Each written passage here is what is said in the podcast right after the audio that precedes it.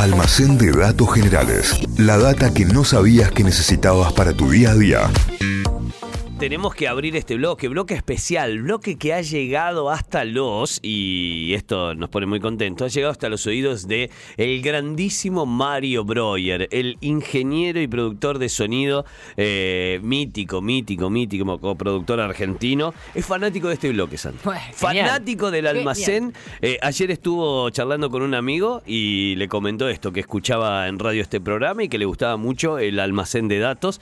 Eh, así que le mandamos un fuerte abrazo desde acá. Eh, si lo googlean a Mario, si se dan cuenta de quién estamos hablando, digo, les voy a nombrar algunas bandas como para que tengan en cuenta quién grabó y produjo, entre ellos eh, una tal Patricio Rey y sus redonditos de ricota, un tal Charlie García, un tal Andrés Calamaro, un tal eh, Flaco Espineta, y ahí contando. Sumo también pasó por eh, las manos y las consolas del gran Mayo Breuer y escucha este bloque, escucha este programa, así que le mandamos un fuerte abrazo desde acá, eh, con mucha presión, Santi, ahora, ¿no? Sí, ahora cómo sigo, cómo sigo.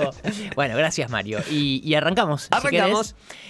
vamos a hablar hoy de una ciudad turística, de un lugar para ir a vacacionar, con playas increíbles, con hoteles lujosos, un lugar elegido además por celebridades de todo el mundo que desde hace 48 años está congelado en el tiempo.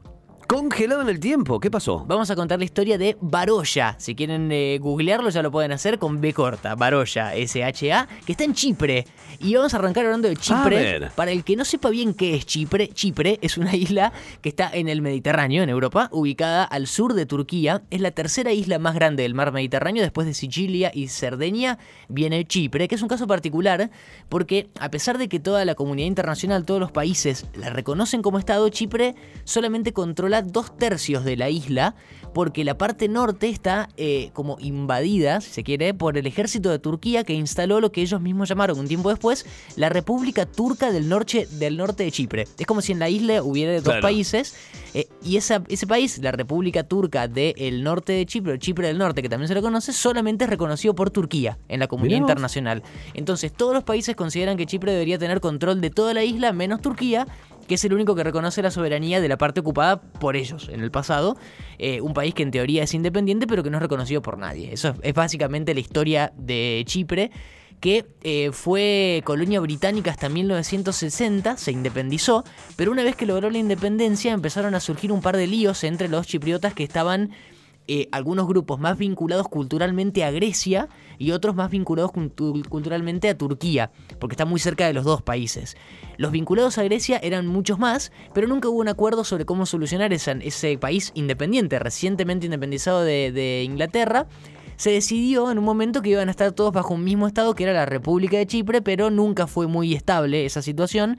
El clima siguió tenso por un montón de tiempo y pasa lo que pasa con esta invasión de Turquía que termina dividiendo a la isla. Dos tercios de la isla sigue siendo bajo control de la República de Chipre y la otra sobre esta República Turca de invadida. Y ahora un paréntesis para hablar de un paraíso en esta isla, para hablar de las playas hermosas de Baroya. Ah, atención. Baroya es una ciudad que está ubicada en la región de Famagusta, parece un nombre de una ciudad de, La Rioja, pero no, está en Chipre. Eh, que tuvo desde siempre playas muy lindas, pero que tenía cero infraestructura para recibir turismo. Eh, y todo esto con la independencia en 1960 desata un boom turístico en toda la zona que se llena de repente de hoteles increíbles, hoteles muy lujosos. Eh, y además toda la zona que tenía como un plus, las playas del Mediterráneo, el combo se armó, era una locura total.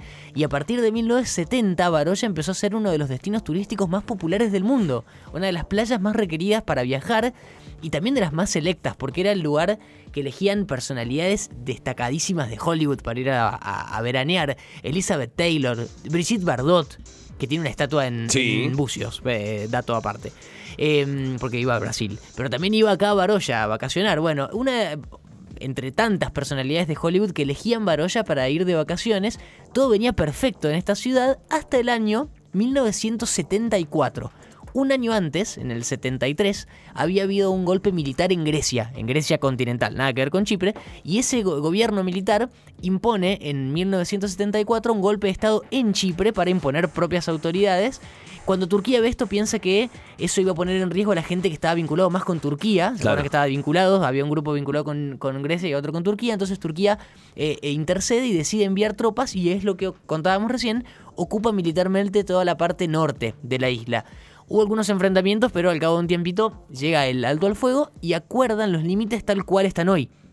Y tal cual lo que decíamos hoy, dos tercios de la isla, la parte sur, pertenecen a Chipre, la otra eh, perteneció eh, y pertenece todavía a Turquía en realidad no, porque es un país independiente, pero está vinculado con Turquía y así quedó. La, sur, la parte sur vinculada con Grecia, la parte norte vinculada con Turquía. ¿Y qué tiene que ver Baroya en todo ¿Qué tiene que ver Baroya? ¿Qué, Baroya se armó? ¿Qué Baroya que se armó ahí en ese lío? Eh, está ubicada en la parte que quedó bajo el dominio turco, en la parte norte de la isla, Baroya.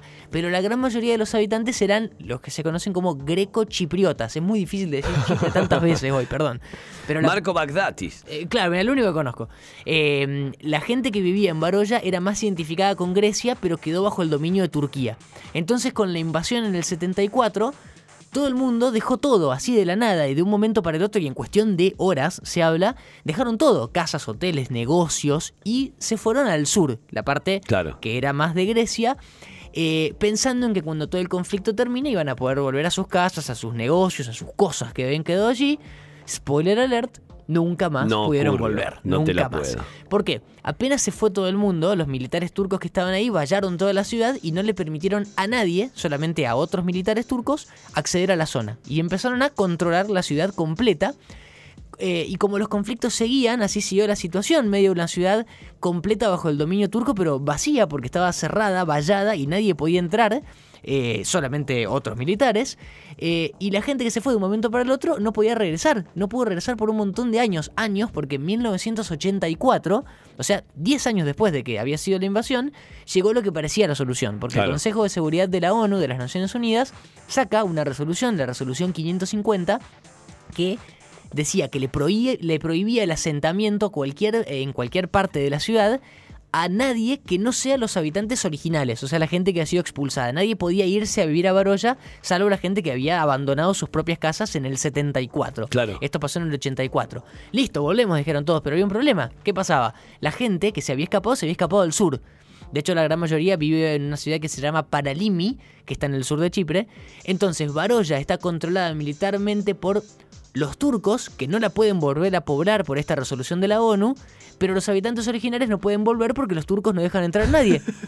Entonces es un limbo que está ahí en la, ciudad y que quedó literalmente detenida en el tiempo en un momento para el otro. Es como en las películas a veces que muestran que detienen el tiempo y todo el mundo queda quieto. Sí. Bueno, así pero sin gente en el 74. Obviamente esto generó un problema enorme eh, para la gente que se tuvo que ir porque, porque perdió todo, perdió todo y nunca más pudo volver. Eh, y la ciudad se convirtió en un pueblo fantasma en donde la naturaleza fue ganando terreno y fue ganando un protagonismo increíble. Hoy se conocen algunas imágenes, algunas imágenes aéreas, por ejemplo, de drones, de cómo está Baroya, porque no hay humanos desde hace 48 años. Imagínense una ciudad que de repente y casi por 50 años no tiene acción humana.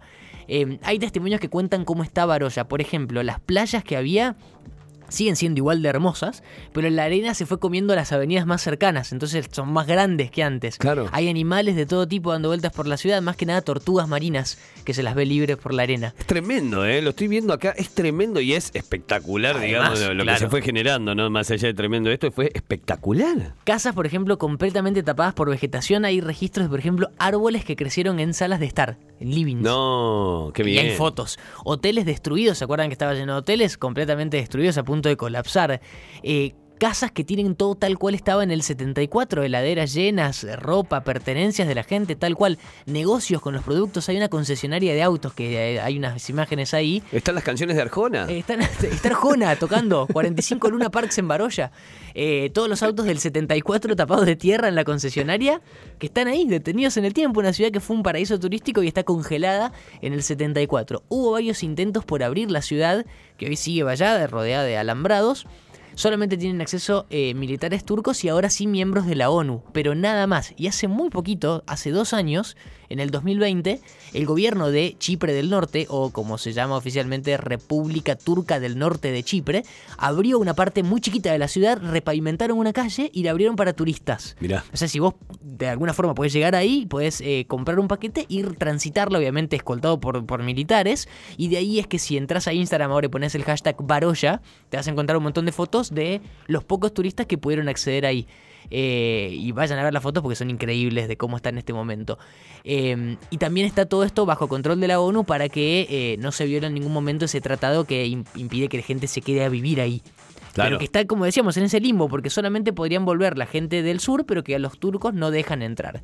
Y así la historia de esta ciudad, de una playa y una ciudad perdida en el tiempo, que fue turística, que fue una meca del turismo mundial, y que de hace 50 años está ahí frisada. Baroya y este conflicto entre Grecia, Turquía y Chipre en el almacén de hoy. Tremendo, eh, tremendo. Vayan a ver las imágenes. Baroya es con B corta y SH. Claro. Baroya. Baroya. Baroya, sí. Eh, lo van a buscar, lo van a googlear. Es tremenda las imágenes, es una locura la ciudad y encima el paraíso que es, el paraíso de playa. Playas del Mediterráneo, imagínense eso que Grecia, Turquía. Marítimo, ¿no? Espectacular. Qué locura que esto haya pasado y qué locura que se encuentre ahí. Eh, ojalá que haya algún eh, proyecto de recuperación, ¿no? Sí, es que hubo miles, pero, ninguno llegó a un acuerdo. Nada, de nada. El almacén de datos generales del día de hoy, como siempre, lo vas a encontrar en nuestro Spotify, ¿eh? Búscanos como Notify Diario, pones almacén de datos generales y ahí te va a aparecer el playlist, te va a aparecer todo. Y este que a partir de las 9 y 5 de la mañana ya estará subido. Gracias, Andy. De nada. Almacén de datos generales. La data que no sabías que necesitabas para tu día a día.